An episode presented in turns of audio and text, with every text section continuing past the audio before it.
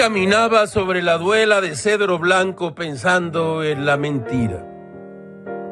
Mientras entregaba dos centavos a la tragamonedas del lenguaje, Gámez leyó lo siguiente en una nota de Janet López Ponce en su periódico Milenio.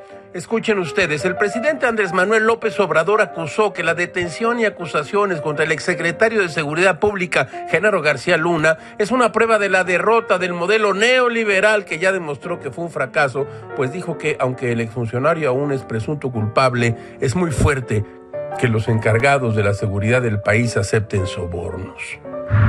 Sí, en efecto, piensa Gamés.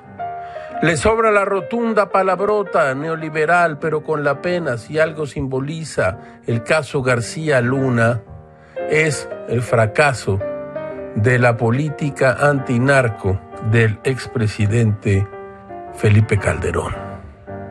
Lo menos que dirá es, fui engañado, fui engañado por mi secretario de seguridad y vaya engañifa Mientras el expresidente combatía los cárteles de la droga a balazos, su jefe de seguridad pactaba con uno de los poderosos narcos y ofrecía información del cuarto de guerra.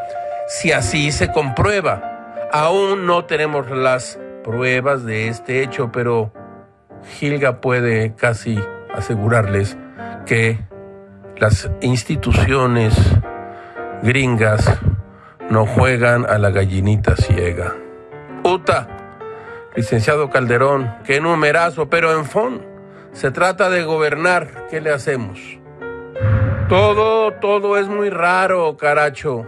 Como diría Pierre Corneille, si te quejas de que te traiciono, búscame enemigos a los que pueda odiar.